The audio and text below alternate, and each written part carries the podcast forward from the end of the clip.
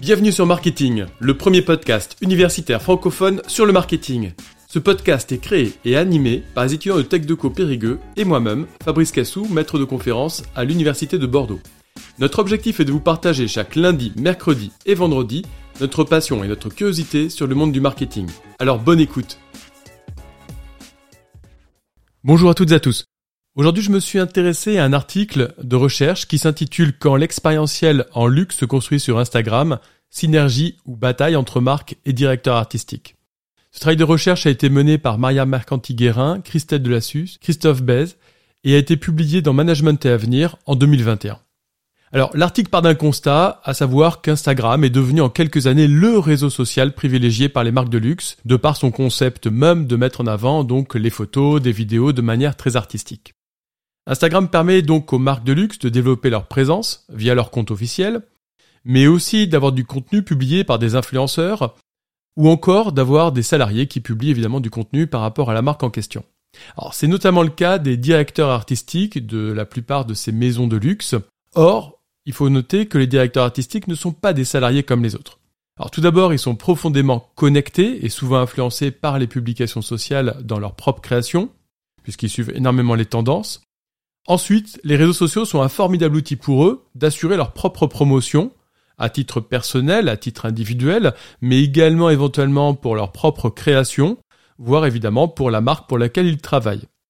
De ce fait, ils endossent un statut hybride, à la fois dans l'entreprise de la marque pour laquelle ils travaillent, et en même temps en dehors de cette propre marque à titre individuel ou pour leur entreprise personnelle.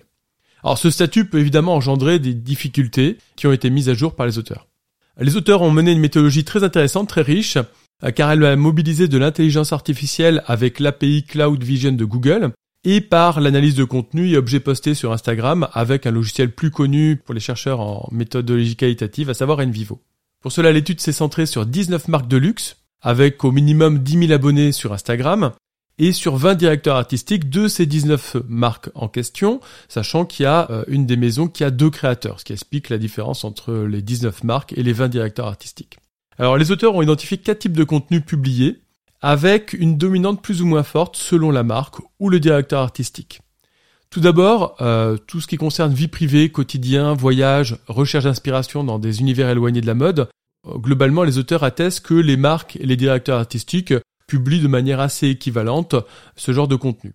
En l'occurrence, là où il y a une véritable différence qui prévaut pour les directeurs artistiques, c'est pour l'amour de la marque, pour les valeurs, pour la nostalgie, pour les sentiments, euh, bref, pour un univers beaucoup plus affectif.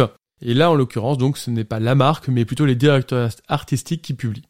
Au niveau de la communication, des médias, des collaborations, des communautés du show, des collections, c'est plutôt les directeurs artistiques qui vont mettre en avant justement ces éléments-là, même si la marque va faire euh, également différentes publications à ce sujet. Alors en l'occurrence, là où les marques euh, sont majoritaires sur le type de publication, c'est sur tout ce qui est mode, beauté, modernité et produits. Les directeurs artistiques contribuent également pour ce type de thématique, mais les marques sont majoritaires dans ce type de contenu. Alors ensuite, les, auteurs sont intéressés à classifier les collaborations entre marques et directeurs artistiques. Qu'il s'agisse d'une synergie vertueuse entre la marque et son directeur artistique, qui se coordonne pour une certaine homogénéité dans la publication, dans la stratégie de contenu, alors que dans d'autres cas, eh bien, justement, on peut pas parler de synergie entre la marque et le directeur artistique, et voir des stratégies plus confuses.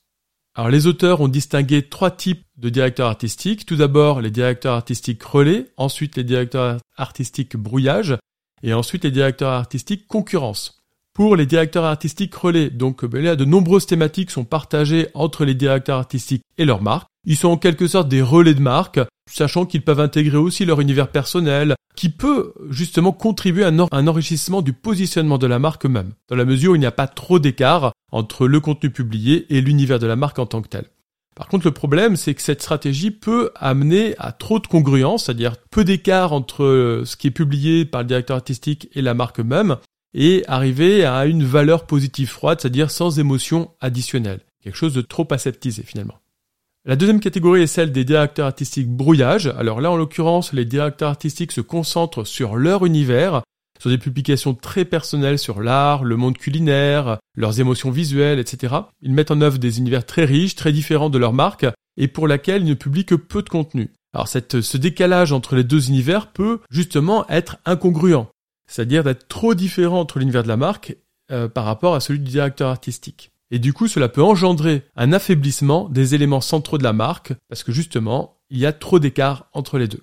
Enfin, la troisième catégorie est celle des directeurs artistiques concurrence. Alors là, ces directeurs artistiques mettent en avant dans leur compte Instagram leur propre création et risquent du coup de s'écarter de l'univers de la marque employeur pour se rapprocher de l'univers de marques concurrentes. Le directeur artistique est perçu à ce moment-là plutôt comme une star ou un people avec un univers très marqué qui peut influencer la marque pour laquelle il travaille.